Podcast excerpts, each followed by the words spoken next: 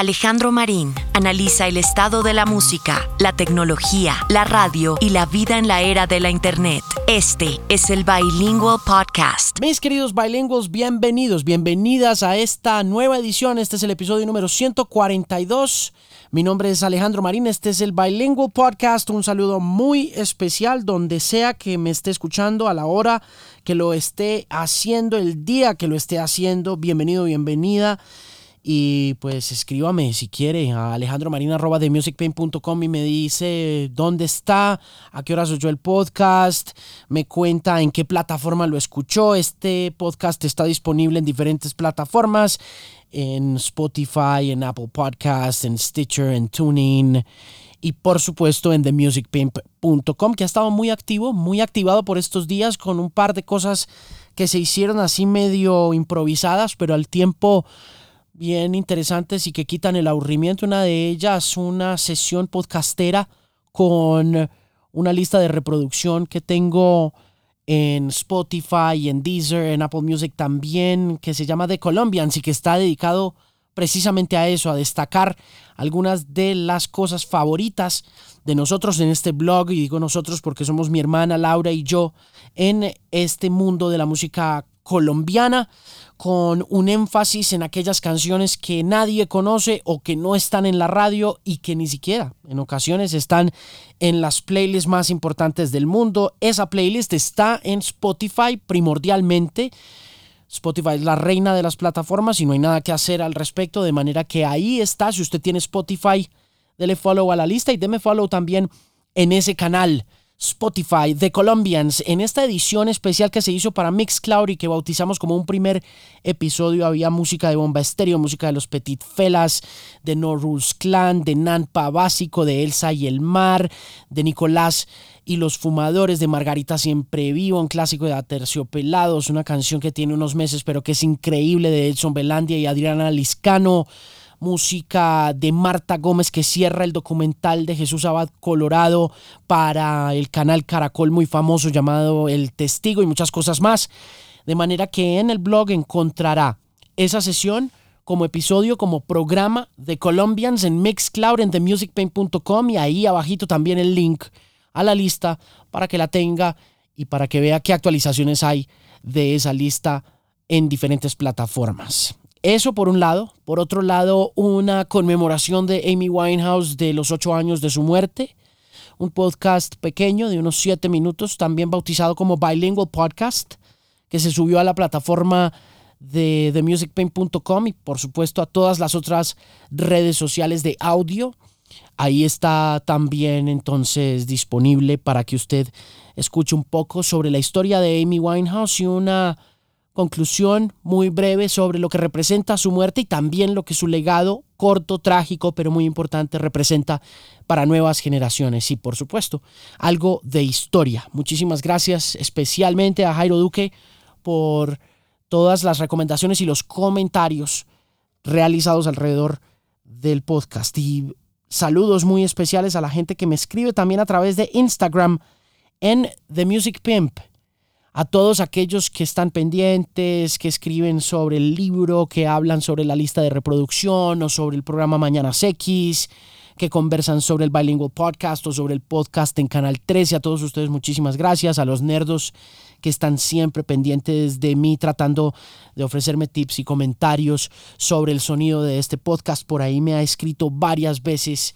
una cuenta en Instagram muy interesante que em, tiene como que mucho conocimiento de todo el tema de audio por alguna razón, no sé si audio, se llama David Marín, fotometría, me ha estado escribiendo sobre el sonido de este micrófono puntualmente del Shure y sobre los equipos que estoy usando para grabar este podcast semanalmente y quedo aterrado con el conocimiento de ese tipo alrededor de estos equipos que están usándose para grabar este podcast porque ha adivinado de forma, pero literal, el entorno de estos equipos. La otra vez me decía, mire, usted graba con una con una máquina así y usted graba con un micrófono así y usted eh, tiene un par de vidrios a su lado y a su espalda y por eso su micrófono suena. O sea, una cosa impresionante ese tipo para saber de para saber de audio. Qué cosa tan brava.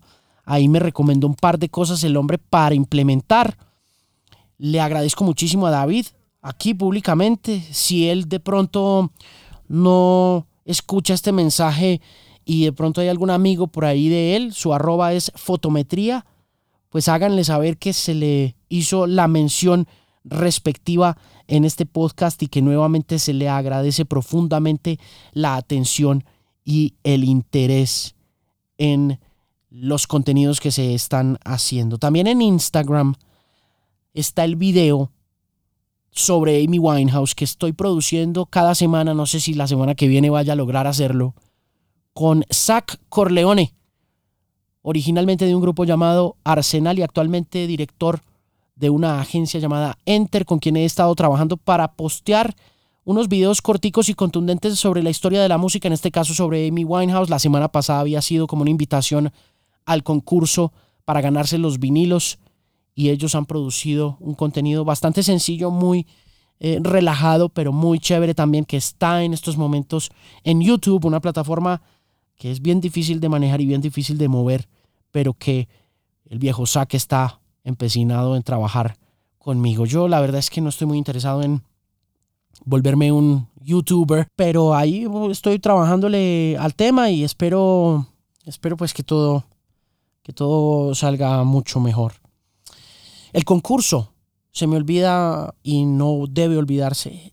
El concurso, si usted es fanático de los vinilos, si no ha comprado el libro Historia Secreta de la Música, hay un concurso hasta el 15 de agosto. Son 15 discos de vinilo de colores, una edición especial de Universal Music, con 15 títulos importantísimos, con Kick Day in Excess, con Urban Hymns de The Verve, con el Blue Train de John Coltrane, con el Cosmos Factory de Creedence Clearwater Revival, el Back to Black de Amy Winehouse, el Get a Grip de Aerosmith y muchos otros discos disponibles y posibles que usted se los gane al igual que una Tornamesa Project edición especial de Yellow Submarine en forma de submarino amarillo de una de las marcas de tornamesas profesionales más importantes del mundo, cortesía de la gente de Audiotécnica. Así que si usted no ha comprado el libro Historia Secreta de la Música, la invitación es para que lo compre. Y luego de eso le tome una foto y la suba a su Instagram y le ponga numeral historia secreta. Usted verá si habíamos puesto que una reseña, pero si no quiere escribir la reseña, si le parece que eso es muy difícil, no la haga, simplemente deje un caption ahí, no hay ningún problema y la mejor foto se va a llevar los 15 discos de vinilo y la tornamesa Project. Recuerde también que otro requisito esencial es seguir a la gente de Audio Élite, perdón, había dicho Audio Técnica, Audio Élite Colombia.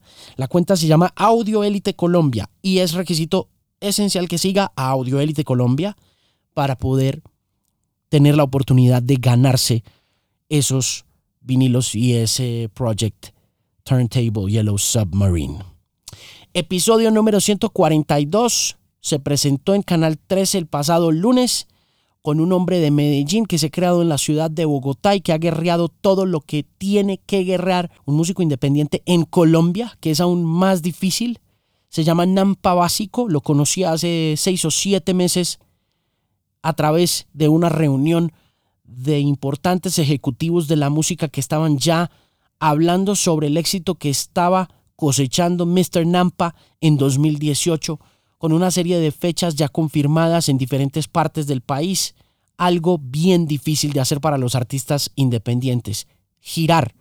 Y ya este hombre estaba girando y estaba dando de qué hablar con muy buenos números en Spotify, que es otra cosa en la que se fijan las disqueras. Recuerden amigos, las disqueras no se fijan en su talento, las disqueras se fijan en sus números. Y estos números son, sin duda alguna, inherentes al talento de Nampa y al trabajo de 10 años que se va a conmemorar en la Movistar Arena el próximo mes de septiembre en un show especial que yo creo que va a agotar la boletería, una boletería de entre 5 y 7 mil tickets, con un hombre de verdad muy interesante, trabajador social de profesión, experto en moda, que comenzó su carrera a los 13, 14 años, jonjoleando, como diríamos los manizaleños con diferentes equipos y con amigos y la cosa se fue poniendo seria hasta el punto de que lo que tiene hoy no, es solamente un artista, sino una empresa.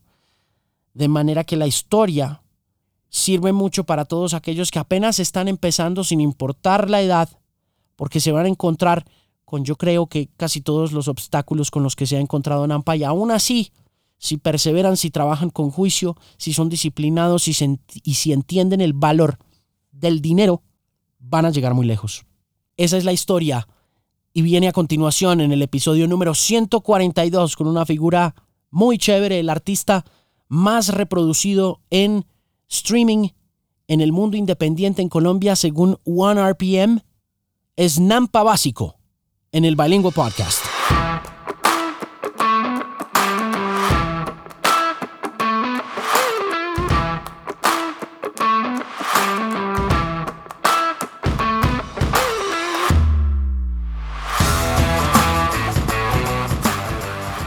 ¿Cómo estuvo Ecuador? Brutal. Se puso bueno, hermano. ¿Cuánto tiempo estuvo por allá? Esta última vez estuvimos, no poquito, como unos 12 días. Hicimos cuatro fechitas nomás esta ida. Cuatro fechas, Sí. 12 días, eso es poquito, no eso es mucho. Eso es una trabajada importante. ¿Sí crees? ¿Cuál- ¿Ya había estado entonces allá? sí, esa era la, la segunda, tercera, la cuarta vez ya que iba. Increíble. Sí. ¿Por qué visita que tanto? iba. Porque me va bien y me quiere la gente y yo voy donde me quieran. Sí. Entonces luego hicimos como un proceso. La primera vez que fui fue una sorpresa inmensa. De hecho fui solo a Quito.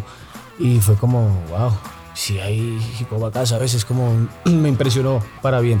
Luego al otro año fui como a hacer, en, en el marco de un, como un festival pequeñito que había de varios artistas internacionales. Yo era como la cuota colombiana. Y también nos fue bien, pero digamos como que no medimos muy bien el termómetro en la capital porque pues fue con otros artistas, ¿sabes? Y hicimos otras dos fechitas como en las periferias y también fue muy bien, ese era yo solo. Y ya antes el año pasado sí fui yo solo, como a mí me el aceite, como se dice. Y ya luego pues, me encontré una sorpresa enorme y ya este año volví, lógicamente. Bueno, en Ecuador, ¿cómo se da cuenta? ¿Cómo olfatea que algo está pasando allá? La primera vez fue fortuitamente, es como que me llama un parcero y me dice, papi, aquí se está escuchando tu música. Y yo, ah, qué bacano, no sé qué. Y a los meses me escribe un, pues también es colega y también es promotor, hacía como, en ese tiempo hacía como un trabajo de promotor. Y me dice, papi, no, pues véngase para acá, para Ecuador, venga y toca, pille cómo es la cosa acá. Y yo le dije, bueno, hermano, vamos. Y ya cuando vi, llegué allá y era como, wow. Y entonces eh, la gente se sabía las canciones, o sea, me sentí como muy en casa y desde ahí seguí yendo. Sí. Claro. ¿Eso fue hace cuánto? Hace cuatro años, la primera hace- vez. O sea, ¿usted cuándo empezó? Uh, hace un poco de rato. A escribir empecé como hace 13 años, 14 años. Y mi primera canción la grabé en, un dos- en el 2005. Sí, hace 14. ¿Usted de dónde es? Yo nací en Medellín y me he criado aquí. ¿En me dónde? pequeño. Nací en Miramar. Ah. ¿Y aquí en dónde se crió? Eh, en varios sitios. Me crié como por la 80, en el Garcés Navas, Ah. eh, por Lunir, luego pues era con subsidio. Y ya luego sí me fui de casa y empecé a andar por todos lados. ¿A los cuántos años se fue? a los 17. ¿Y qué, y qué le dijeron en la casa cuando dijo me voy? ¿Qué? Eh, digamos lo que, para no, para no alargar la historia, digamos como que No, fue, fue, no hay problema, sí, sí, claro, fue una sacada con sentido, ¿no? Uno cuando es más joven da mucha lidia. Mamá me dijo como, palabras textuales como, ah, está muy guapo, huevón, entonces vaya a ver si al final solito a ver cómo es la vida. Entonces ya me tocó a otro precio, ¿me entiendes? Porque un pelado de 17 años en Bogotá, Bogotá es una selva muy brava. Y pues yo, yo soy de un núcleo familiar humilde, ¿me entiendes? Entonces es como enfrentarme contra el mundo yo solo y para pagar arriendo y para pagar una cosa, para pagar la otra. Fuck. Entonces estaba difícil, pero... ¿Qué hacía la mamá o qué hace bien. la mamá? Mi mamá es docente, universitaria. Ah. Ella psicopedagoga orientadora, tiene un poco de... Bueno, es una mujer más educada que el hijo de madre.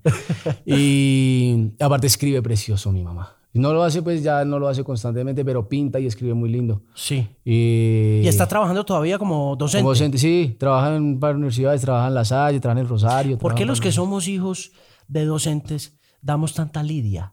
Deberíamos ser como Debería ser al contrario, ¿sí o no? deberíamos ser como más juiciosos. Se ¿no? supone. Además, mamá es un ejemplo increíble. Y luego todo el tiempo estuvo trabajando como. Su trabajo siempre era muy social. De hecho, yo estudié trabajo social, ¿sabes? Muy influenciado por lo, por lo hermoso de su humanidad. Mi mamá es mi superhéroe, ¿no? Es como la persona que más admiro en el mundo. Y entonces luego empecé a darme cuenta como como de otras cosas más lindas más allá de, de- de la lidia que estaba dando, ¿sabes? Me, me costó mucho darme cuenta, pero luego empecé y, y ya entendí mucho de, digamos, como de las acotaciones que me hacía mamá. Pues que era muy pelado también, entonces como que no le paraba bola, ¿sabes? Es que uno a los 17 no, no. No, no le interesa, lo que menos le interesa es ponerle cuidado a la mamá. Eso es lo que menos quiere uno hacer. Seguro. Sí, y entonces la mamá le dice, bueno, Sí, papi, chao. Organícese. Literal, sí. Lo así, despachó. Tal cual, muy guapo, huevón, hágale, mijo. Y pues yo también dándome, ay, qué oiga, pues. Ah". Y pues toma lo tuyo, porque la cosa era diferente. Uno no, la aguapanela no se hace sola, el arroz no se hace solo. Entonces donde uno se da cuenta que tiene que comprar la vasijita para poder hacer la aguapanela, luego tiene que ir por la panela, luego tiene que ponerla a calentar, ponerle cuidado, ¿me entiendes? Y así con todo, uno da por hecho muchas cosas, ¿sabes? Porque pues uno, se, uno nunca tiene, bueno, yo le ayudaba a mamá en la casa, la cosa, pero digamos que yo no tenía que quedarme dos días a la semana a hacer aseo, o cocinar todos los días, o yo llegaba y siempre agua panelita, no tenía que exprimir el limón y chao, ¿me entiendes? claro. Ya luego solo es otra película. Sí, claro. Uh, Uno está súper bacaneado en la casa. No, en la casa no. La ropa está lavada. La cama está tendida. Hasta que le dicen a uno, bueno, pues usted habla muy sabroso, pero cuando vuelve por aquí? que venga los domingos a comer mondongo, papi. Literal fue algo así, porque ya iba solo los domingos. 17 años entonces arranca. ¿Y qué hace? ¿Para dónde echa? Aquí Coge- mismo en Bogotá. Sí, ah, pero- bueno, me fui a un barrio que se llama Villas de Granada, muy cerca donde vivía ella. eh, porque no tenía nada, weón, no tenía ni... Porque le digo, le digo yo, mami, ¿pues ¿desbarato la cama o qué? Y me dice, ¿cuál cama? Y yo, pues la cama mía, mi esa cama no es suya, la compré yo. Entonces salí sin nada, weón, con las bolsas de la ropa. ¿Y quién lo recibió? No, me tocó pagar arriendo. Yo vendí una motico maluquita que tenía por ahí y con eso pagué el primer mes de arriendo y ahí en ¿Con qué adelante. había conseguido la moto? ¿Ah? ¿Con qué había conseguido Yo la trabajo moto? desde que tengo 12 años. ¿A qué se dedicaba? De, De, los- yo he hecho de todo, pa. Uf, poco de cosas. Yo he sido conductor, he sido ayudante, he sido auxiliar de eh, auxiliar contable, trabajé para la superintendencia. Esto no, eso que no he hecho. En ese tiempo me empleaba mi papá. Él tenía una tintorería industrial. De ahí fue mi amor por la moda. Porque mi papá es un gurú de los textiles y de los hilos y del, bueno, el- del- de los procesos en general.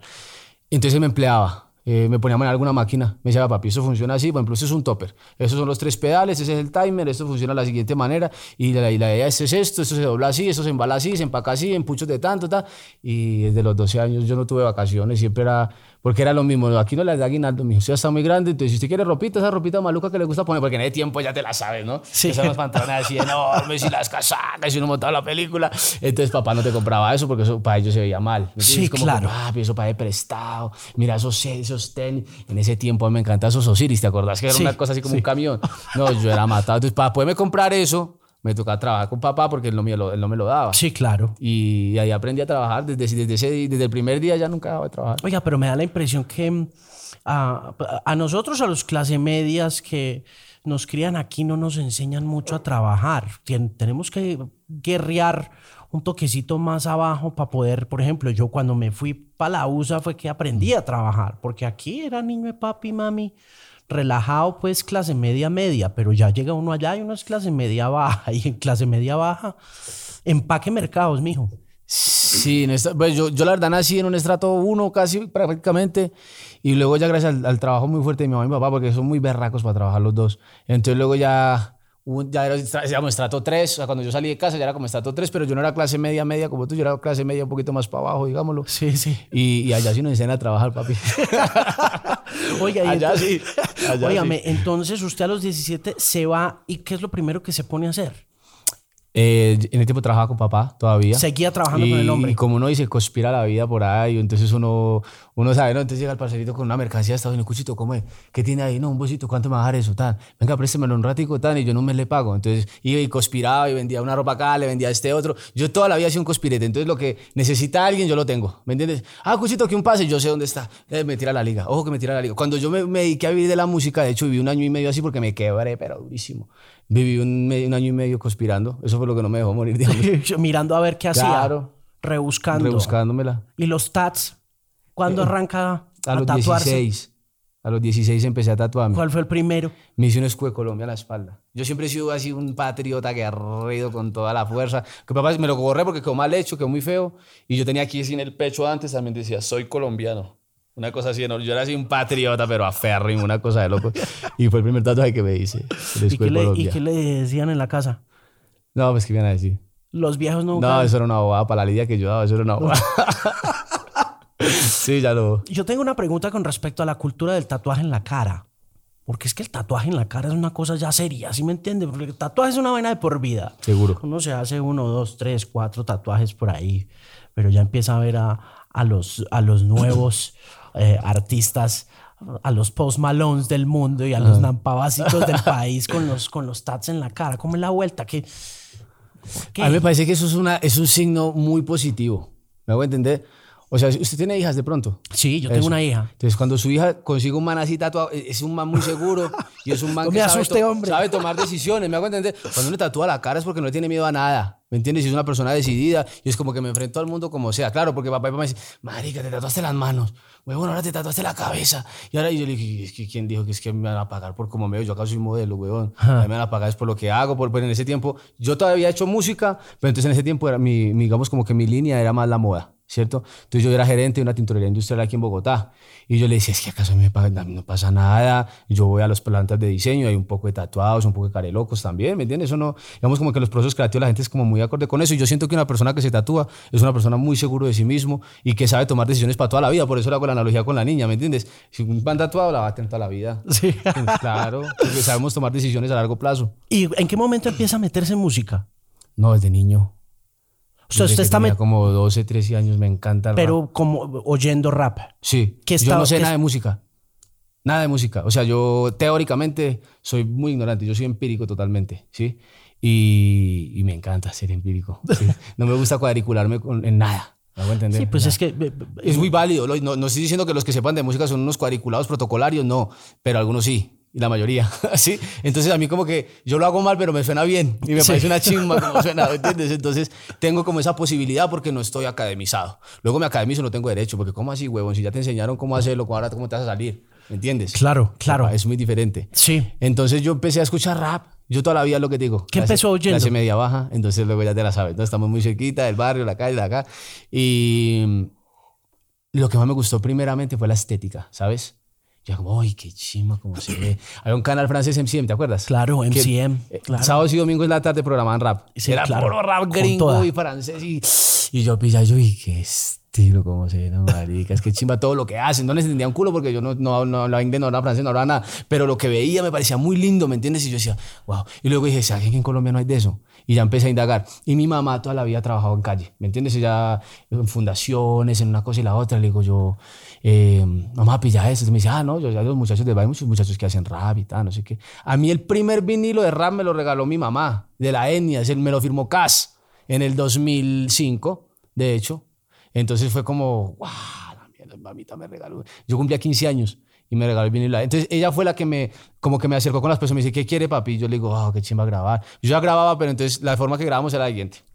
Poníamos las cintas arriba de las aves, ¿sí o no? Sí. Y poníamos el, el, el reg y entonces rapeábamos todo. Sonaba aquí la pista en un, en un programa, en un equipo y en la grabadorcita o en la otra poníamos reg y rapeábamos todos. Si se equivocaba uno, devuelva otra vez todo y empiezo a otra vez a grabar. Y un parcerito, su papá era músico y él- su papá tenía una Tascam. Y para eso es lo más innovador del mundo, poder Sí, pasar claro. de cassette a un disco. A un, y eso era para nosotros la gloria. Poner el disco y se escuchaba horrible. Pues imagínate, grabando aquí una grabadora, seguía el recaca y pasarla al disco. Eso se escuchaba horrible. Pero nosotros éramos muy felices porque en el tiempo, bueno, el que tenía plata tenía Dixman. Yo no tenía Dixman, por ejemplo. Tenía a mi papá y me lo prestaba a ratos porque le acababa la pila muy ligero. Y Sí, claro. y así empezamos a grabar. Y luego ya antes mamita me dio como la moral y que yo estaba como encarretado con la cosa y tal. Y yo le hice una canción a, a la historia de mis dos tíos. Ellos eran habitantes de calle los dos. Entonces yo conté la historia, ellos mal, mal- mal contada pues, pero, pero yo estaba como en un nivel muy exploratorio literalmente, literariamente hablando. Entonces mi mamá le pareció linda y me dijo eso, "Ma, hijo, esta chimba. Entonces, Eran los hermanos de la mamá. Sí, de- los hermanos de mamita. ¿Y cómo terminaron allá? ¿Cómo terminaron en, en Pues calle? la vida. Como todo termina, ¿sí o no? Todo tomamos las decisiones y ahí llegan. Y ellos pues están muy permeados, porque ellos son antioqueños también, están muy permeados por, el, por la hablada de los Ochoa y la cosa. Entonces ahí cogieron mañas y ya te las sabes. ¿sí? Sí, sí, sí. Y mm, mamá me dijo, ¿por qué no grabas la canción de tus tíos? Entonces le digo, sería chimba, pero pues, ¿cómo?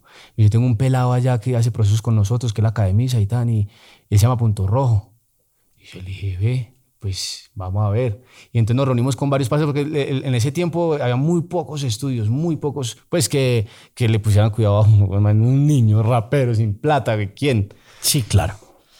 Y nos reunimos cuatro parceros y dijimos, vamos a grabar una mixtape chiquitica. Entonces, pero usted graba sus temas, yo el mío, y cada quien es de, pero nos reunimos para que nos haga más barato. Y así la hicimos. Entonces, nos salió mucho más barato la grabada, cada quien grabó su tema y cada quien se llevó su disquito con su tema y yo grabé ese tema en el 2005. Con una sola una cosita. canción, sí. Una sola cosita. Yo estaba y más ya. feliz que hoy. Yo, estaba- yo era el hombre más feliz del mundo. ¿Y tiene esa música por ahí? ¿O eso se perdió? Yo creo que sabes quién tiene eso, mi hermano. Mi hermanito, Sí. mi hermanito tiene, creo que todos mis discos y todas las canciones que yo he hecho, bueno, la mayoría yo creo que las tiene él. No ¿Cuántos, las- ¿Cuántos hermanos tiene? Por parte de papá y mamá, uno. Sí. Y por fuera somos, son cinco y conmigo seis. Yo soy el mayor de todos. Una tropa. Uy, mi papá le rinde. Una tropa importante. No, pero es un papá increíble. O sea, fuera de, fuera de cualquier otra cosa y de que es un papá increíble y tiene amor para todos, que es lo importante, ¿sabes? Sí, eso sí. Y es de siempre, ¿no? Es un papá muy... Y fue papá para todos. Lógicamente repartirse entre tantos pelados y, y- y varias familias, pues está difícil, pero, pero sí lo, logró. Sí. ¿Qué tan importante fue entonces la etnia? Para usted. ¿Pa' mí? Mm. Ay, yo, yo, yo no sé decir mentiras. Y me parece muy chimba la música de ellos y lo respeto muchísimo. Es la escuela de todos. El que diga que no, que no escucha la etnia y que quién es la etnia, pero que no, es- no está en ese mundo, ¿me entiendes? Eh, pero como que me influenciara y la cosa, no, ¿sabes? No. ¿Cuál fue su influencia más grande o cuál fue ese momento de hip hop que usted hubiera dicho, yo quiero llegar a hacer como esto o hacer un disco como esto? No, pues, no, nunca tuve como esa referencia exacta. tuvo de- referencias ser- Pues para mí mi mayor ídolo muchos años fue Eminem. Yo tenía los póster pegados y todo, y para mí Eminem era una locura, porque era muy diferente. Entonces yo pillaba a todos así carimalos y tal, y con su película, y ok, bien, yo nunca me sentía así, ¿sabes? Y luego ya todo irreverente con los videos y yo decía, qué monstruo, güey. O sea, es como la, la, la antítesis a todo lo otro, ¿sí me entiendes? Ese man se burla de todo lo otro, es como serio y que la calle, gangsters, drogas, putas, ¿sí, ¿sí me entiendes? Y ese man no, ese man se, se o sea, cogía de parche a todo el mundo, ¿me entiendes? Y me decía, eh, qué estilo, ¿me entiendes? Yo sabía que mi, mi literatura no iba por ahí, pero me parecía lindo el hecho de que fuera, pues, como muy diferente a todo, ¿me hago entender? Sí. Y luego escuché a Vico, luego escuché a Nas Escobar y también, para mí Nas era, mi primer original, mi primer disco original fue de Nas. Sí. Sí, y de ahí en adelante, estilo bajo, muchas canciones de estilo bajo, got- a mí Gotas de Rap me parecían mucho más chima que la etnia. Sí. O sea, mi escuela fue Gotas de Rap. Sí. Sí. Bueno, ¿y qué pasa ahí después? O sea, porque es que eh, lo tengo que llevar para atrás porque lo que ha pasado recientemente puede lle- llega finalmente a manos de uno por prensa, por publicidad y toda la cosa, pero mire todo un montón de cosas. Una Entonces historia, hijo de madre. Sí. Y la gente cree que, que uno sale, no, eso, o sea, de mí se han inventado un poco de historia, no hayan que inventar eso.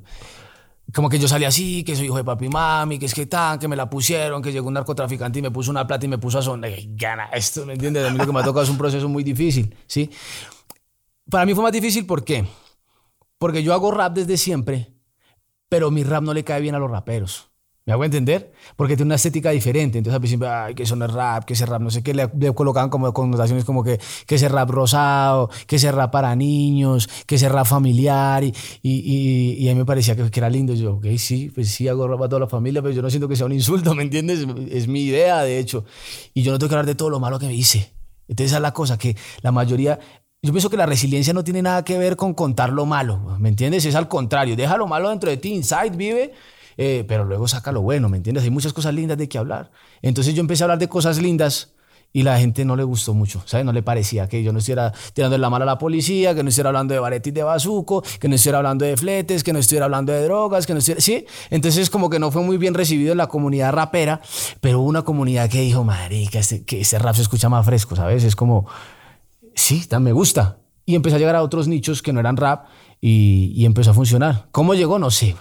Yo simplemente me senté en mi escritorio a escribir canciones y con Alca a grabar y grabábamos y hacíamos música y grabábamos y grabábamos. Nosotros no sabíamos qué iba a pasar. Nosotros no sabíamos monetizar, no sabíamos cómo abrir el canal. Yo no, yo no, las redes sociales, soy malo para las redes sociales. Entonces Alca me obligó a abrir Facebook, Alca me obligó a abrir Instagram, Alca abrió el canal. eh, ¿Me entiendes? Entonces fue como, como una conjunción de todo. ¿sí? Yo soy muy del trabajo de campo. A mí es el tema de la calle, papi. Si me entiendes, vaya, consigo un contacto, vaya con un contrato, vaya tan porque me gusta redactar, me gusta así. Pero yo para la tecnología es... No. Yo pensé que sí. No, no, no, la tecnología no, yo no somos muy amigos. Entonces yo me creo la estrategia aquí y luego entonces está el jefe que ya pone toda su gente. ¿sí? Entonces yo, la- yo me la pienso, pero yo soy malo, o sea, yo no...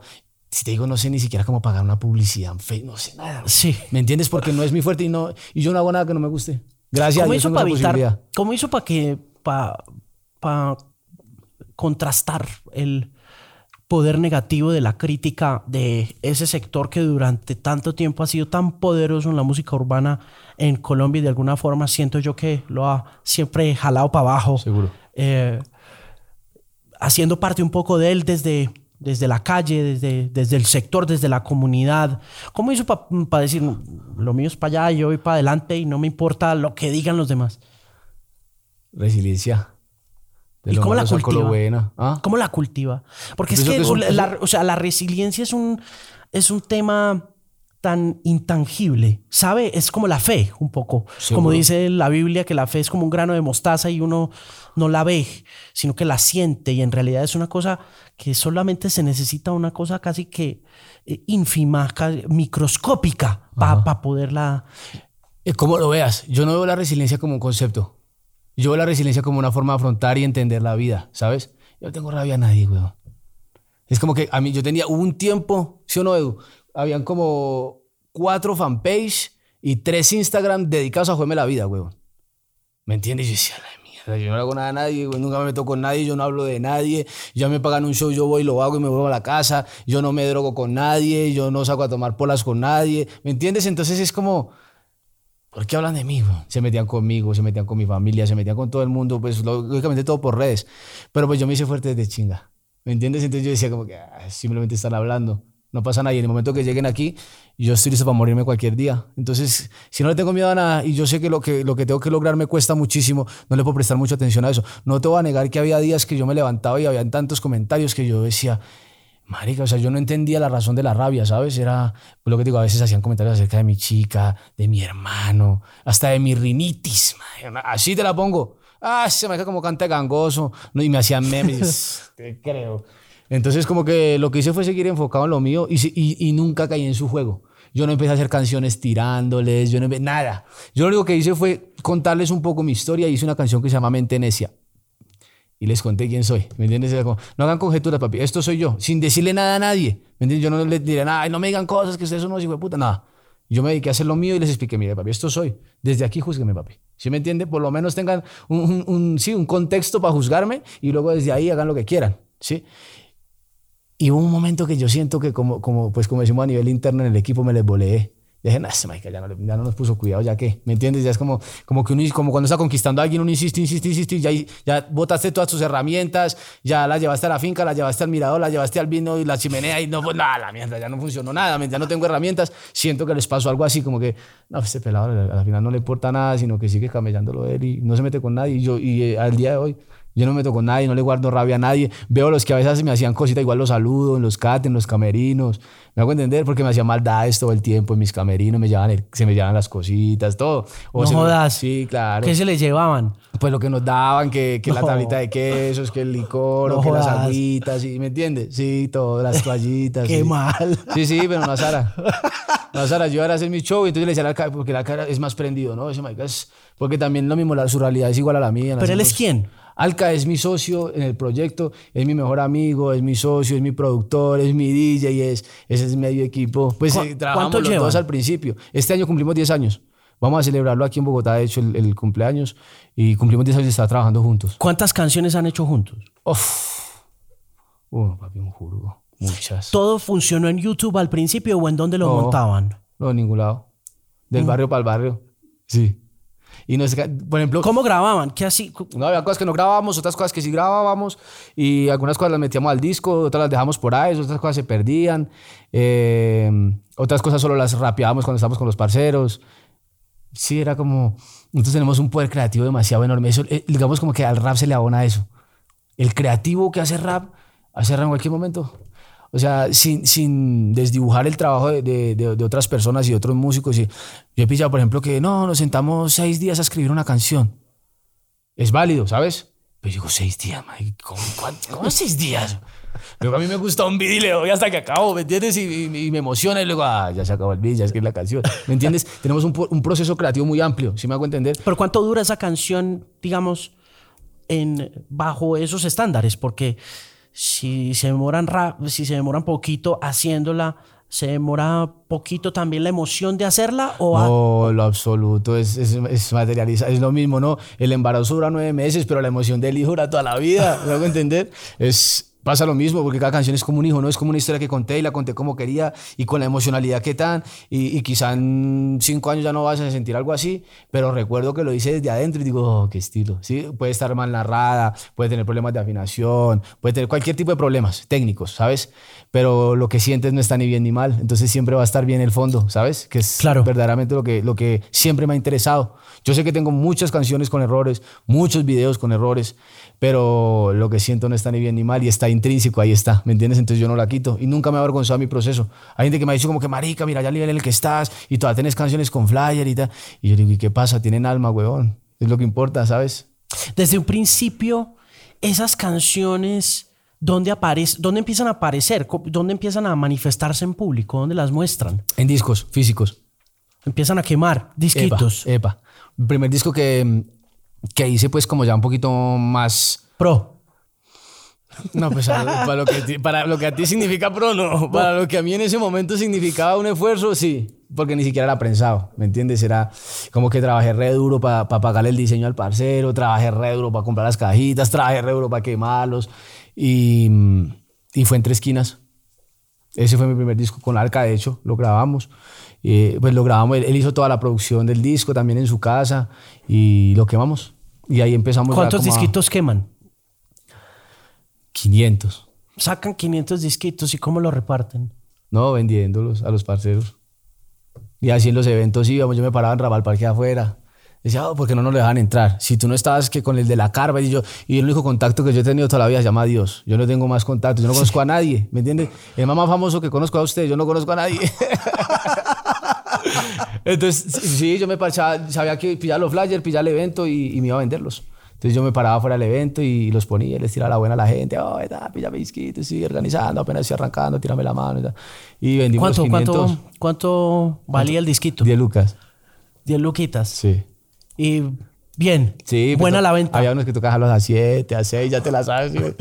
Pero sí, salían, salían. Y ya pues yo tenía el costo y el costo era, a mí me salió como, lógicamente hice los costos re mal porque pues no metí los costos de los, los como el, el tiempo de trabajo de Alca, el tiempo de trabajo mío, yo no metí nada de eso. Entonces para mí el disco salía como a 3.400 según yo. Claro. ¿Me entiendes? No está incluido nada. Entonces, no, Mike, igual estoy ganando. A 7 lucas le gano, a 5 lucas le gano, no pasa nada, lo que sea. Lo que me importaba también era como que la gente escuchara lo que estábamos trabajando, porque en ese momento ya era muy diferente. Yo no digo ni bueno ni malo, era muy diferente lo que ya estábamos trabajando. De hecho, de ese disco hay una canción en, en YouTube que se llama Sin Perder la Fe.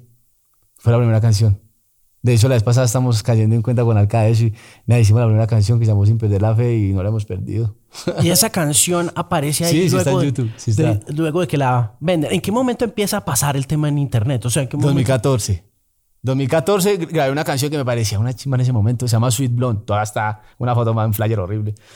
Ahí está en el canal. Y en todo el 2014 no subí nada más, solo esa. yo no sabía cómo funcionaba, yo no tenía ni idea cómo, cómo, cómo era la cosa.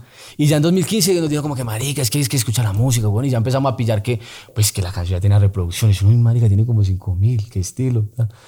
Y de ahí adelante ya fuimos como más, más juiciosos un poco, ya empezamos a... ¿Qué, ¿Qué pasa? Que nosotros entendíamos que el primer disco que hicimos era un nivel muy exploratorio. Entonces había muchas cosas muy mal.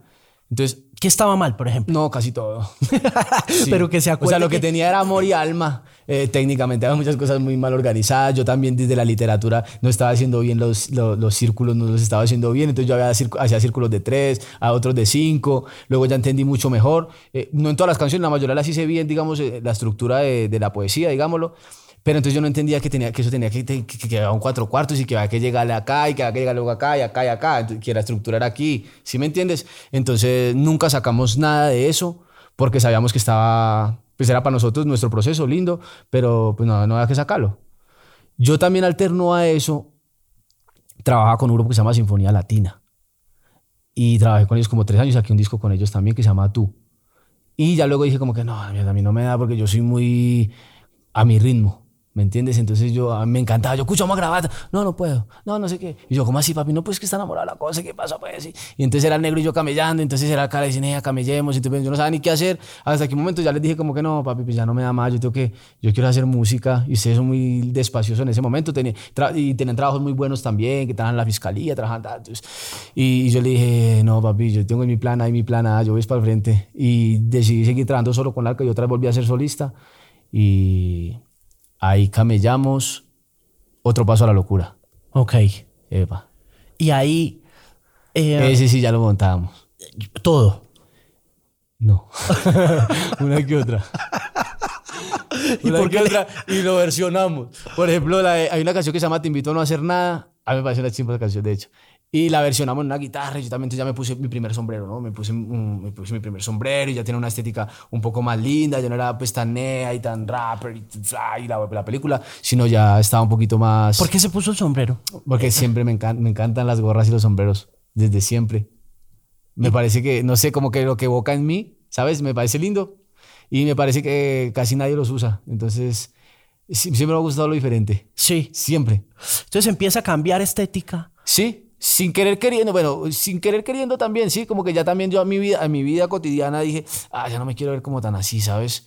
Eh, voy a empezar a darle una vuelta, porque ya me veía como muy parecido a todo el mundo, entonces ya todos teníamos los mismos tenis, todos teníamos la misma gorra, y eso se volvió como una tendencia, que, que todos tenían lo mismo, y a mí, me, a mí no me gustaba eso. Entonces empecé a hacer mi ropa. Papá me ayudaba. Yo decía, papi, qué chima tal. Me dice, yo sé cómo a Wenga le explico. Era. Y entonces él me explicaba porque él tenía su empresa y, yo aprendí mucho los procesos y me engomé durísimo con los procesos, me encanta. A mí lo, que más me gusta de la moda son los procesos, los acabados. Entonces yo hacía mi ropa y ya me empezaba a ver así pues, diferente a los demás y me pareció una chimba. ¿Qué empezó haciendo en la ropa? Jeans. Jeans. Sí, me gusta hacer Es muy jodido de hacer. Un, un jean no es muy jodido de hacer. No, porque está aquí en lo patrona, yo le hacía el proceso. O sea, es que todos los jeans son iguales. O sea, todos los jeans llegan a la empresa del mismo color. Eso es un, se llama un denim crudo.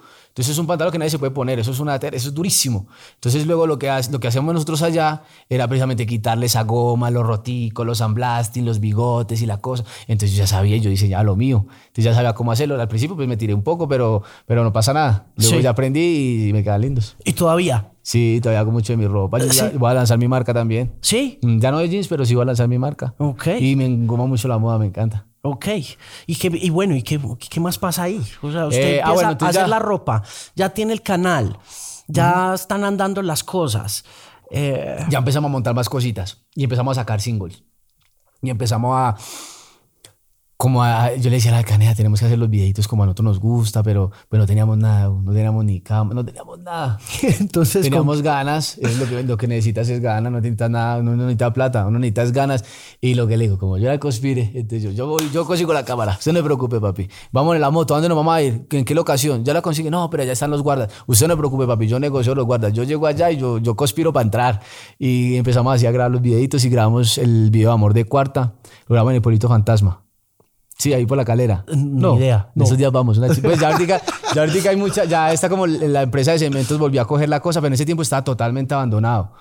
Y entonces eso, pues sí, no, a nadie, totalmente solitario y medio, medio espanto la cosa. Claro, fantasmagórica la vaina. Y nos cagamos la locación porque la locación no se ve nunca, güey. Eso parece que hubiera grabado una casa horrible, pero luego logramos unas tomas bonitas y ya el concepto. Y, y siempre hemos tenido el concepto de los unicornios. A mí me encantan los unicornios por lo que significan para mí, sí, es como la forma en que lo entiendo y lo que lo entiende Alca.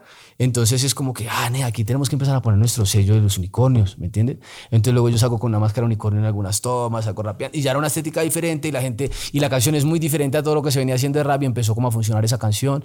Y luego sacamos sola, cuando ya sacamos sola, ahí ya la gente empezó a interesarse más, porque ya era una canción, digamos, con sentido, ya era una canción más sentida. Y se supone que un hombre no puede hacer una canción que se llame sola, sino que se llame solo. Luego no, me puse eh, eh, desde, desde el otro lado, ¿sabes? Porque yo, yo luego después en otra canción digo, ¿cómo no escribir sola si sola las dejé? ¿no? Entonces es como hacerme partícipe de su historia, ¿sí? Desde mi concepto, o sea, desde lo que yo percibía que hacía o que pasaba, o lo que vivía una mujer que estaba sola, o que yo había dejado sola, eh, me puse como en su posición y luego ya hice un hicimos un video conceptual muy bonito, también nosotros mismos. Sí. Nos prestaron un, un estudio fotográfico en una universidad Y entonces yo mandé a hacer una galería de fotografías de mujeres solas muy lindas. Las cogía pues de internet y hice una, como una, ¿cómo se llama? Como una selección y mandé a imprimir los retablos y entonces se veía se veía lindo, pues a bajo costo y lindo. ¿Y quién fue? Eh, ¿Y quién fue a la galería a ver eso? Yo hice la galería, no, pues no que me prestaron el estudio, yo mismo tuve que después descolgarle y quitar los, los cositos para no dañar la pared. Pero espera un momentico, o sea, lo, lo de las fotos de las mujeres, lo de la selección y la curaduría, Yo. termina, te- o sea, eso lo hace todo usted, Sí. pero, Es que éramos Alca y yo contra el mundo, solo no- no- mi- el equipo éramos los dos. y pero, pero a ese, y esa galería estaba, esa selección, esa curaduría estaba abierta al público. No, nada, O sea, para el no. video. Ah, solamente para sí, el video. nos prestaron el estudio tres horas y, y en ese momento entonces la montamos toda, una- o sea, medimos para que quedara derechita y, y ya. Ok, ¿y, cómo, ¿y ahí qué pasa? ¿Cómo- Entonces ya la gente le, le empezó, empezó como a llamar la atención y ya ¿Cómo se da cuenta que- Por las reproducciones. Empieza. Porque antes para mí pues, llegaban a mil y uno era, uy, marica, mil. Luego entonces 10 mil, uy, marica, 10 mil. Cuando eso llegué es que a 100 mil y yo, ay, marica, ¿cómo así que 100 mil?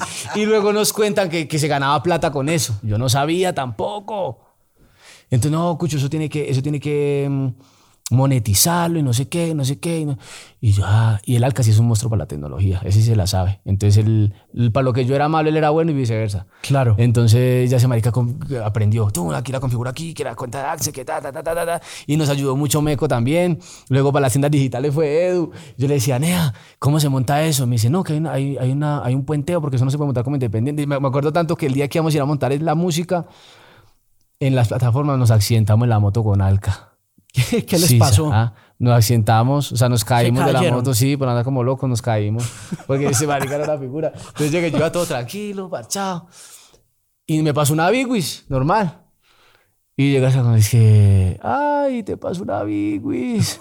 Y yo, ¿qué? Y yo tenía una 500 y me dio una rabia. Y cogí fogueo y si le llegué a, 100, pues a 160 por el 7 de agosto. ¿Cómo no me No, pues. pues. Me accidenté. ¿Y qué, pero qué? ¿Hospital pues y me todo? pa- no, ¿cuál hospital? Claro, se- se- las barras se doblaron y al lado había un montallantas. Y yo le dije al alcalde, no podemos quedarle mal al parcero. Nos va a ayudar a subir la música. Después no nos ayuda. ¿Y qué hacemos nosotros? Llegaron allá accidentados. barra. Enderecé las barras de la moto y así llegamos. Vueltos nada, ¿sí o no escucho? Sí, así llegamos. Y bueno, y llegaron allá y entonces... y ya nos subimos la música. a Bueno, las ¿y en, plata- y en qué momento empieza a entrar billete? ¿Empieza a entrar plata o no? Más o menos. Seguimos pues vendiendo los disquitos y la gente pues como yo mismo entregaba los discos, güey. Entonces me llamaban a mi número. Y decía, ah, parece que para dos discos y tal. Y yo, uy, qué estilo, así me desembalé. Ah, bueno, porque luego, hace cuatro, en 2015, más o menos, sí, 2015 fue que me salió la empresa, sí, cierto. 2015 fue de donde- de donde el papá, ok. No, ya me ha salido. O sea, yo de papá le, le paré la Entonces, ¿en empresa qué otra empresa papá, papá estaba se, se le jodió la empresa, yo se la, se, se la ayudé a parar otra vez. Metimos como otra maquinaria diferente y se la dejé facturando chill para que la vendiera. Y me fui a gerenciar otra, que ya la, me estaba haciendo coquito la dueña hace días. Y entonces es como que, ah, David, venite para acá, gerencia la cosa y tal. Entonces yo le dije, papi, ¿vamos a subir el sueldo o qué? Entonces yo ya sabía que no. Entonces yo le dije, ah, bueno, entonces verdad esa que voy para otra que me van a pagar. Y, y yo me hacía buena plata. O sea, para. Pues yo no, yo lo que digo, yo estudié trabajo social y yo era gerente de una empresa y era una gerente de una empresa que, que, que, pues, que, Que facturaba. Los clientes me creían. Me hago entender, porque yo era los que, claro, me veían y yo todo joven, care loco, y yo casi siempre andaba de overol y botas de caucho, pues porque yo me metía a las máquinas para que Claro. no me fueran a cagar, yo- y más con las muestras. Claro. Entonces yo mismo casi siempre hacía las muestras, yo pesaba los químicos, yo hacía todo el proceso, ¿me entiendes? Entonces, no tenía mucha credibilidad, pero lo que mi gancho era, deme las muestras, no se las va a cobrar. Deme la oportunidad, que, que son cinco pantalones, usted que hace 50 mil al mes, güey, deme cinco pantalones, si no le gusta ninguna muestra, todo bien, no pasa nada. Pero pues si le gusta, ahí va pillando. Y claro, yo me hacía unas cosas re chimbas porque yo era muy atrevido para hacerlas. Entonces había muchas, por ejemplo, resinas italianas que nadie las iba a manejar, pues yo me empeliculaba y pillaba cómo funcionaba la dosificación, el catalizador, tú no lo venden aquí o busquémoslo en este, en este laboratorio, entonces me compraba el catalizador y hacía unas cosas re chimbas. Entonces me gané los clientes Claro, y se ya me creían por el quehacer. Me veían, no me creían, les hacía, me creían. Y sin mente entonces, Ah, independientemente ya. de eso, dijo, Entonces yo le dije a la Chao. señora, le dije como, yo me, yo me voy a gerenciar su empresa, pero si me deja llevar a mí la gente. Si no, yo no me... Y, y me dejó. Entonces me llevé a mi secretaria, me llevé a mis operarios, me llevé a todo el mundo. Y la rompimos.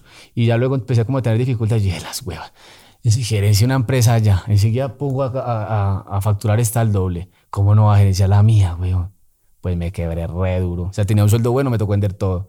Tocó vender los tenis que tenía, los relojitos, el carro, la otra motico. No, me tocó vender todo. güey. Pero era una empresa de qué? También de, textiles. ¿Qué? La que me... No, pues de la la, que se- música. Cuando, dije- cuando decidí que iba a gerenciar mi empresa musical, Arrancó quebrado. Me fui para... Claro.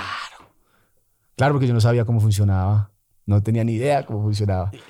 ¿Cómo vio, o sea, cómo fue ese totazo? ¿Por dónde, se, ¿por dónde se le va la plata? Después de haber Pues gerenciado yo dos ya, empresas. claro, pues porque yo ya tenía dos hijos, ya tenía obligaciones. Eh, bueno, el apartamentico en el que vivía, pues gracias a Dios le había metido moral y, y, pues era ahí de mi hermano y mío la cosa. Pero pues no tenía ni idea cómo, cómo funcionaban, digamos, como las instituciones de la música, ¿me? Y luego me di cuenta que eso era muchísimo más complejo de lo que yo me imaginaba, pero ya no me iba a volver.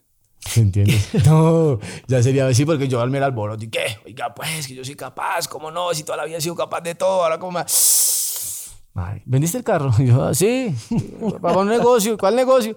No, vendí el carro por ahí, unos videitos que tenía que hacer, una música, ¿me entiendes?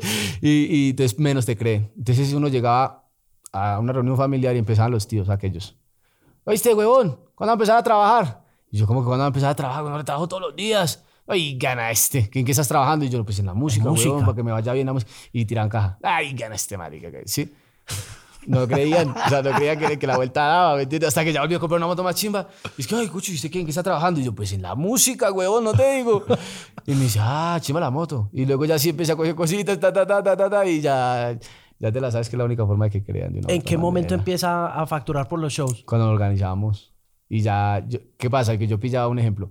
¿Cuánto me pagaban por un show? Me pagan como 500 lucas en ese tiempo, güey. Y, y no hace mucho, hace unos 5 años. Y yo decía, no, ¿yo qué hago con 500 lucas para aquí, para mí, güey? ¿En dónde los hacía? Ah, ¿Dónde le pagan? fuera, donde saliera. Y luego entonces empecé a pillar y yo, vamos a ver cómo funciona. Yo soy un maldito curioso desde que tengo uso de razón, güey. Me encanta saber cómo funciona todo, güey. Todo. Entonces luego digo, bueno, este marica llega acá, me contratan para 500 lucas. Hay tanta gente. Digo, yo los voy a hacer. Y empecé a hacerlos. Y ahí ya no me quedaba entonces ya, ya me quedan dos palitos. Yo, uy, ya quedan dos palitos, ya hay moral. ¿Sí me entiendes? Y ya empecé a hacerlo acá, luego intenté hacerlo acá, luego intenté hacerlo acá. Luego ya me hablé con Edu. Y, le- y ese me cambió organizado y se la sabe porque él tiene una empresa de producción de eventos. Entonces yo le decía, Cuchito, vamos a meterle moral. Y dice, breve, vamos a meterlo acá. Vamos a hacer, en este hagámoslo solo. Este metamos a este a este marica, tal. Y así nos fuimos yendo. Y ya empezamos a, a coger un estatus y porque ya la gente llegaba, la gente se pagaba la boletica y como no era, digamos, como el mismo público que no paga, sino ya había un público que pagaba, que pedía una botellita de whisky, que entonces ya nos prestaban los sitios y entonces ya era cuchito, coja la barra y todo tan y, y le doy el 20% de las entradas y déjeme el resto a mí para conspirar y, y así lo hacíamos. Ok. ¿Y eh, en qué momento pasa? eh, ¿Cuál es el, el éxito más grande en estos momentos? ¿Cuál es el totazo más grande suyo? Ti estoy bien. Ah, La de Sin ti estoy bien es como la más... ¿De qué año es? Esa es 2017. Sí, 2017. ¿Cuántos shows en ese comienzo empieza a hacer? O sea, usted arranca haciendo cuántos shows. ¿Cu- ¿Cuándo Al año. Mm. cuándo- hey, cuando, se- cuando empieza a darse cuenta cómo es el tejemaneje. No, tampoco era mucho.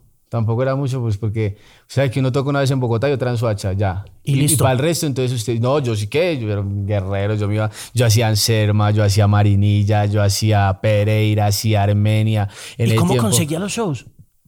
Conspirando.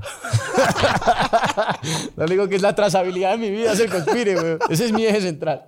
El bregándole. Cuchito, oh, pues voy para Selma. Conseguime un barcito, no sea malito, pa, qué tal. Y entonces ya me, pasame el número del parcero, yo hablo con él, tal. Y luego el del sonido. Nea, sí, así, conspirando. Y ya, pues yo no podía irme para allá porque yo no podía gastarme los pasajes para ir. Luego, bueno, yo podía ir una sola vez, o cuando iba a tocar y ya, porque tampoco iba demasiada gente. Entonces ahí cuadrábamos con los parceros. Yo tengo- no tengo plata, pero tengo amigos. Sí. Y yo ya el año pasado estaba yo en un almuerzo de, de disquera, de Major. Y estábamos ahí todos también en la conspiración, pero la conspiración de nosotros es distinta, Sí. porque nosotros es que rajamos de todo el mundo. Entonces, entonces estamos hablando ahí, bueno, ¿qué, ¿qué está pasando? Y yo preguntando, bueno, ¿qué es lo que pasa? ¿Qué es lo que está sucediendo? Nampa básico. ¿Qué es eso? Cuando me mandan, me pasan un flyer. Y, y un flyer como con 80 fechas. Una cosa. Sí, una cosa con un poco de fecha. El año pasado. ¿quién es este man? O sea, un nivel ya muy áspero. Y ya las disqueras hablando. ¿No? Qué ya, estilo. Ya las disqueras diciendo, no, es que ahí está pasando algo. ¿Ya lo llamaron o no? Sí. Sí, sí me llamaron. ¿Y qué? que vamos a ser independiente. sí, y entonces, y, y todas las, las giras las hacíamos nosotros también. Hasta el año pasado, esta y muchas fechas que también hacemos nosotros. Porque cuando las hace uno queda lo más organizado posible, lo más lindo posible. Y eso sí es un cambio muy bravo. Uy, hacer una gira es un cambio muy... ¿Cuántas fechas hicimos el año pasado, Edu? Pero en Colombia, afuera. No, fue un, fue un chorrero de fechas muy brava. Y muy al frente de todo. Este pelado es muy organizado. Entonces, como. ¿Cuántos no- partners hay que tener en una empresa independiente, artística? Con tres parceros que se cojan las huevas es suficiente. Sí. Sí, porque es que a veces hay unos equipos que son 15 personas y nadie hace un culo. Entonces, ¿para qué 15 personas sin hacer nada, weón? ¿Me entiendes? Eso es como que tú tengas un man que ponga la cámara y otros dos que cojan el trípode y otros tres. ¿Para qué, weón? Si un man que tin, pone todo. ¿Sí, Sí, me claro, entiendes? Es lo total. mismo. Nosotros fuimos los tres hasta el año pasado que llegó este angelito. Nosotros fuimos los tres hasta el año pasado. ¿Cómo es el show en vivo? Tenemos varios formatos. Con los músicos me dio mucha lidia porque son muy egocéntricos y me mama la gente no me los tolero. Entonces es muy ¿Y difícil. cómo lidia? Ah, ah. ¿Cómo, ¿Cómo hace? Sí. No, ya, ya tengo otros angelitos que hablan por mí. ¿sí? Sí. ya y el John los pone encima, como, Cucho, ¿cómo puedes? decir? Ya, ya es diferente porque ya llega uno también en una posición diferente y, y es más fácil, ¿sabes? Pero lo intenté, tenía un formato en banda, hicimos como tres shows y no, es muy difícil. Entonces tenemos nuestro formato de Soul System, eh, en algunos invitamos a algunos músicos, que un bajista, que dos guitarristas, que tal, y, y es nuestro, nuestro show. Y ya cuando es un montaje lindo como el que vamos a hacer aquí, por ejemplo, la celebración de 10 años, ya, es- ya son varios músicos ¿Dónde lo van a hacer? en la arena. En la Arena Sí. Movistar. Sí, sí. ¿Cuándo? El 28 de septiembre. ¿Con quiénes? ¿Cómo con quiénes? Sí, ¿qui- ¿quién ah, más? ¿quiénes más? Eh. Eh, pues vamos a tener varios invitados, pero es como, como es entre- dentro de la interlocución del show, sí. O sea, usted va a llenar el Movistar Arena. No, quizá no lo llene, pero vamos a tirar vamos a la pela. Oh, pero venga, es que el Movistar Arena son 14 mil personas. Eh, Sí, no, además que no, quizá, quizá si nos va bien metamos la mitad o unas 5 mil, no pasa nada, es como lo que me decía. Pero lo- medio formato, ¿cómo va a ser la cosa? O sea, No, es un formato online muy lindo. Sí. La cosa es que eh, necesitamos una infraestructura que nos permitiera hacer lo que queremos hacer. Entonces luego empezamos como a indagar un poco de sitios y, y no, no, como que para, para lo que te digo, para la, la idea que tenemos no era, no eran acordes, ¿sabes? No, no eran como el ideal. Y mi jefe, sí, como yo, sin miedo. Mi mamá, ese hijo de puta. Y si perdemos ah, de mierda, nos paramos nosotros, ¿me entiendes? Sí. así y siendo tan independiente, entonces, ¿cómo llegan a Árbol Naranja? ¿Cómo llegan acá? ¿O cómo? Yo tengo un parcerito que es mi stage, que se llama Portillo. Lo quiero mucho, el Porti. Y luego el Porti eh, me dice, marica, eh, el jefe quiere desayunar con usted. Y yo, ¿quién? Me dice Jorge Jiménez. Yo, ¿quién es Jorge Jiménez? Y me dice, ¿cómo que quién es Jorge Jiménez? Y me dice, pues el dueño de. Y yo, ¿qué es Árbol ok, digo, yo no sé nada, ¿me entiendes? Porque yo estoy, yo estoy enfocado escribiendo y me gusta, entonces yo no... Y, y cada vez que me intentaba acercar, como que yo sentía que me hablaban, o sea, como que, en- ¿cómo te explico? Era como en esa actitud, ¿quién eres tú? A ver, ¿qué puedo hacer por ti? Ah, esta es la mierda, yo solo soy capaz, ¿me entiendes? Entonces, él llegó en una actitud totalmente diferente, güey. ¿Me entiendes? De... Lo primero que me dijo, respeto mucho tu proceso, hermano. Y entonces yo le pregunté como entre líneas que cuál era el motivo del desayuno. No se lo pregunté así feo, sino... Y ya empezó a decirme que solo te quería conocer. No quería hacer nada más. Conocer y que me cuente qué, qué es Nampa, huevón. Sí, porque claro, él decía, ¿ustedes son solos? Y yo, sí, somos tres personas. Me decía, ¿cómo tres personas? Y yo, sí, somos tres. ¿Y hicieron todo esto? Sí, los tres. Entonces, marica solo se sonreía, güey. Me decía, eso es un bravo. Sí, y luego ya empezó a meterse en el proyecto y nos hicimos parceros. Y desde el parceraje empezó, Cuchito, pille esto, marica, ojo, no va a firmar la chimbada. Venga, yo se lo mando a rezar con los abogados. Venga, ¿qué tal? Empezó a acompañarme sin, sin ninguna pretensión, weón. Y luego cuando, ya me dijo como que, papi, aquí se le puede meter la ficha a esta vuelta, ¿me entiende? Créanme y, y hagámoslo como usted quiera, yo no le voy a robar un peso, ¿me entiendes? O sea, esto es por amor, la cosa. Y yo más de que me lo haya dicho, yo empecé a entender que sí, ¿sabes? Es como... ¿Lo sintió? este- claro, este, este parcero trae otra onda totalmente diferente. Y yo ya me había sentado con una de las majors. Y dije, a mí me gusta más por este lado, weón. ¿sí? Porque yo no entiendo todavía ese concepto de que yo escribo la música, de que yo la interpreto, pero es tuya. Y ellos se quedan con... A mí no me cae en la cabeza eso de ninguna manera, ¿me entiendes? Y, y ni siquiera es miti miti, ¿no? Eso es, no, el, el tal y ya te la sabes, pues tú sabes mucho más Sí. de majors que yo. Eh, y la buena para las majors y, y en- si algún momento firmo las voy a querer igual mucho, pero tiene que ser como, como dije. La música es suya. Sí. Sí, la música tiene que ser suya. Eso no- Entonces, claro, entonces ellos lo mitigan es poniendo billete en la mesa. Claro. Bueno, te voy a dar no sé cuántos miles. Y yo le digo, "Hey, yo no necesito todo eso para vivir. yo, yo, yo, yo ya sé que necesito para vivir y estoy viviendo bien.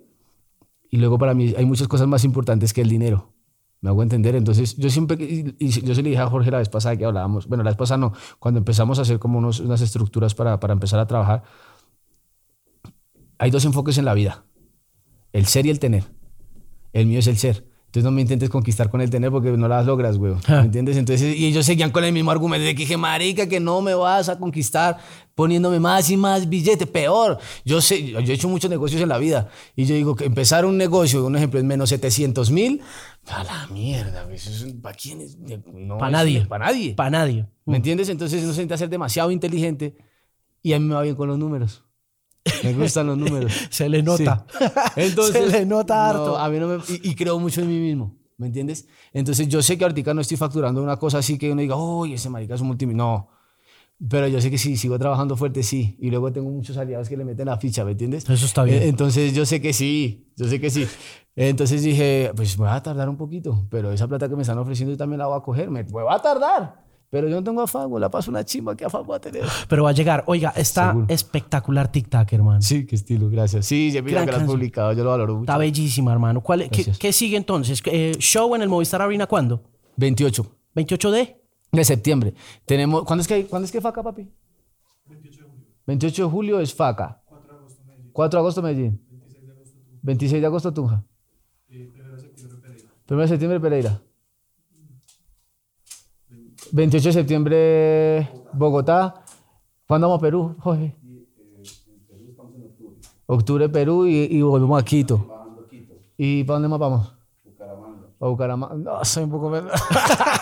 Lo que hay es cosas para hacer. sí, hay varias, gracias Oiga, a Dios. mucho gusto conocerlo. Igualmente, Músico brillante, gracias, parcero. Gracias, Gracias.